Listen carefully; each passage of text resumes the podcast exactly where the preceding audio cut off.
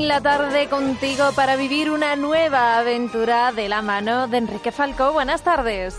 Muy buenas tardes, Esther, a ti y a todos los amigos de Canal Extremadura Radio, como siempre. Vamos con Tintín a vivir una aventura nueva en esta tarde de jueves, a ver con qué nos vienes te traigo, hoy. te traigo una de las, yo creo que es una de las historias más, más grandes, es una doble historia, estamos hablando hoy. eres consciente de que me dices siempre lo mismo, ¿no? No, no, no, no, desde luego la historia de hoy es, francamente sensacional. Eh, estamos hablando de los álbumes Las siete olas de cristal y El templo del sol. Ya sabes que te voy contando cada semana a ti y a los oyentes que Tintín es un periodista un poco muy particular, ¿no? Ah. Y cada vez va dejando más de lado su faceta de periodista. Ah. Ya en la última semana, ya ah, más que periodista, era un marino aventurero. Exactamente. Y en esta se convierte ya de una manera definitiva en una especie de, digamos, de detective privado tan privado que solamente trabaja por, por cuenta propia y para lo que le interesa. Es que eso, luego realmente, mm, bueno, ya sabemos que para Tintín el dinero no es un problema, pero no, claro... No, y, más desde la semana pasada que, que encontró, el tesoro de Que encontró el tesoro. Pero claro, vamos a ver una cosa, mm, entonces se dedicaba a esto simplemente para saciar su curiosidad, prácticamente este es el objetivo que le mueve. Claro, pero luego cada vez que... y el bien, el bien común. Pero cada vez que consigue algo, mm, influye a efectos mundiales, como va a pasar en esta aventura, que se mueve por, él se, mueve por un interés propio. Él en esta aventura se va a mover por un interés propio, que es encontrar a su amigo el profesor Tornasol, que lo han secuestrado. Anda. ¿El por qué pasa esto? Pues un montón de, cosas, pero al final él consigue, digamos, salvar a una serie de personas que se encuentran en un problema. Eh, esta historia comienza en un tren, como muchas de Tintín. Tintín va a acercarse al, castillo de Mulinsar a ver a sus amigos, el capitán Ados y, y Tornasol. Y lo que se encuentra cuando llega al castillo, pues imagínate, el capitán Ato se ha convertido en un, un nuevo rico. Ah, bueno, claro, con el tesoro. Claro, monta a caballo, va vestido de manera estrafalaria. Se ha montado en el dólar. Exactamente, utiliza monóculo. Y entonces, pues, sí, sí, sí. Además utiliza como una caja de 100 cada, cada día, porque los va, los va perdiendo. Y el caso es que le intenta hacer, bueno, está muy contento de ver a su amigo Tintín, le intenta hacer un truco un truco de magia y no le sale. Quiere transformar el agua en vino y evidentemente... Ay, pensé pues que había querido hacer desaparecer al profesor Tornasoli que lo había conseguido, pero... No, no, no. el caso es que falla estrepitosamente y el capitán Adol le cuenta que está yendo durante un mes a todas las representaciones de un teatro para ver el número para intentar pillar el truco. Y Tintín le acompaña esa noche a ver, a ver las actuaciones. Hay varias actuaciones antes de la suya. ¿Y lo pilla la primera? Bueno, no nos adelantemos. Entonces, tras varias, tras varias actuaciones, el capitán se va dando cuenta que Tintín conoce a todo el mundo. Porque entre otros nos encontramos a personajes como, como Alcázar, que ya salió en los primeros álbumes, La oreja rota, que ahora es lanzador de puñales. Y nos encontramos a la gran Bianca Castafiore.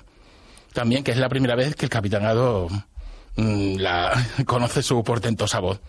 Que será, bueno, será recordada en los demás álbumes. El caso es que allí en, durante, durante la, actuación del, del, mago que quieren ver eh, Tintín y el Capitán, en una actuación posterior, eh, se enteran que, el, que hay una, ha habido una expedición de siete, siete miembros a buscar una, digamos, que restos arqueológicos de, de una civilización eh, antigua, de los aztecas, y han encontrado la, la momia de Rascar Capaz. Y entonces allí se encuentra la mujer de uno de los, eh, de los de la expedición y le avisan que se ha puesto enfermo. Entonces, Tintín empieza a investigar y todos los miembros que han ido a esa expedición van, van cayendo enfermos. Entonces, adivina quién está al cargo de esa investigación. Mm, son ah, amigos tuyos. Sí, sí, pero es que se me olvidan los nombres. Son, son tus policías favoritos, los Hernández y Fernández. Entonces, claro, ¿qué hacen los Hernández y Fernández con su ineptitud? Pues van a ver a su amigo Tintín a ver si les puede ayudar. Entonces Tintín se da cuenta de que coinciden varias cosas. Todos están digamos, han caído en una especie de letargo, de sueño que no se pueden despertar. Ah. Entonces Tintín se empieza a movilizar, empiezan a ver a todos los que faltan y efectivamente, con la protección de los Hernández y Fernández, todos los miembros de la expedición van cayendo. En una de estas, cuando ya han caído todos los miembros, solamente falta uno y es un amigo del profesor Tornasol. Y ya sabes cómo es Tintín, le pide que se lo pueden presentar.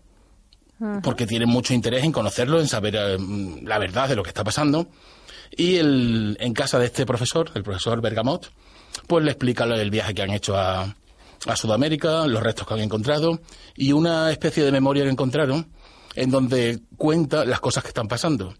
O sea que en el futuro siete personas de Europa irán a llevarse los restos del, del antiguo Inca, que se lo traerán a su país y que una maldición les perseguirá. Toma ya. Todo esto transcurre en una serie de acontecimientos increíbles que no vamos a narrar para que el, para que el lector pueda disfrutarlo. Y también la caída en ese sueño letargo del profesor Bergamot. ¿Qué ocurre? Que Tornasol desde ese día desaparece. Y ahí comienza una búsqueda, la búsqueda de Tintín el capitán, sin, sin freno, a su amigo el, el, profesor Torresol, que no saben por qué ha desaparecido. Antes de acabar esta historia, Tintín recibe una llamada de sus amigos, los Hernández y Fernández, para que acuda al hospital donde están los siete miembros de la expedición. Y el médico les, les cuenta que todos los días a la misma hora empiezan a, a sufrir todos a la vez una serie de movimientos, de espasmos y de una serie de dolores incontrolables. Y Tintín lo presencia. Es algo, desde luego, una viñeta donde se resume, donde por lo menos el lector sabe que esas personas están sufriendo. Vale. Entonces, durante unos minutos les pasan esta serie de movimientos, de espasmos, y vuelven a su, a su letargo. Eh, a través de una serie de pistas, Tintín y el Capitán Gato se suman a, a, un viaje a Sudamérica. El capitán ya se deja de tonterías de sus trajes de equitación, se pone su traje marino y su gorra y parte con Tintín hacia América del Sur. y ahí acaba, digamos, la, la primera parte de la, de la aventura. Vale. La segunda, que es como Tintín ya no es detective, aquí digamos que es Indiana Jones. Perú, de nivel? Exactamente, van siguiendo, siguiendo la pista de sus amigos hacia eh, lo que lo que consideran que es el Templo del Sol que es donde está, donde está su amigo secuestrado. A través de un, un vendedor de naranjas, un niño que conocen, le va guiando a través de la jungla, después de las montañas llenas de nieve. Tintín va sorteando un montón de peligros, porque la maldición del Inca le persigue. Pero finalmente, de casualidad, consigue encontrar la entrada del Templo del Sol. Y allí, mmm, a través de un fenómeno mmm, que tampoco vamos a desvelar, hace poco hemos tenido uno, Tintín consigue salvarse de los incas volver sano y salvo con el profesor Torrasol y encima saca de su de esa maldición, de ese letargo, a los siete miembros de la expedición. Por eso te digo que Tintín, aunque en este caso graba por cuenta propia para salvar a su amigo, uh -huh. gracias a él no se le olvidó que había siete personas en Europa sufriendo. Lo mismo. Y, y gracias a su intervención eh, pudieron ser salvados. Desde luego ni que decir tiene que los números cómicos con el, sobre todo con el capitanado, claro. que se tropieza y se pega un golpe cada siete viñetas. No, bueno, es y aparte de eso, ¿no? Su, cómo se le ha subido la riqueza, como sí, bueno, de repente se ha convertido eso, eso en un personaje dura... todavía más extraño de lo que ya era. Le dura muy, muy poco tiempo y volverse siempre el capitán tan impulsivo que todos conocemos, con esos Ya. tacos y tan, tan útil, originales en la boca. Y tan útil, porque además a Tintín siempre le resulta muy útil la ayuda del capitán Haddock. Por supuesto, lo de siempre. No sé cuántas veces, en cuántas ocasiones pueden morir en estas dos, en estas dos aventuras. Muchas, pero el capitán, como siempre, intercede. Otras veces intercede Tintín, otras Milú, y ahí siguen dando, dando guerra. Es verdad, Milú al a- principio era realmente quien salvaba de muchas cosas a Tintín. Lo que pasa es Sí, que luego ese papel lo ocupa un poco el Exactamente. No, no, un poco, no, un poco Un poco bastante. todo, un poco todo. Milú perdió mucho protagonismo, pero bien es cierto que, que todavía se le reserva siempre alguna alguna parte especial para, para ser el protagonista. Ajá. Ahora eh, vuelven el capitán y Tintín con su amigo el profesor Tornasol y sin darse cuenta se van a preparar para una aventura muy grande. ¿Qué nos contarás la, semana, que, viene? Nos vamos a la luna, Esther. A Nos vamos a la... Bueno, ¿cómo no? ¿Cómo no? Y porque no hay otros territorios conquistados por el hombre, pero si no, también los, se los hubieran llevado. Este, esta doble aventura también, Objetivo de la Luna, Aterrizaje en la Luna, es muy interesante, la veremos la semana que viene. Y te voy a decir un dato.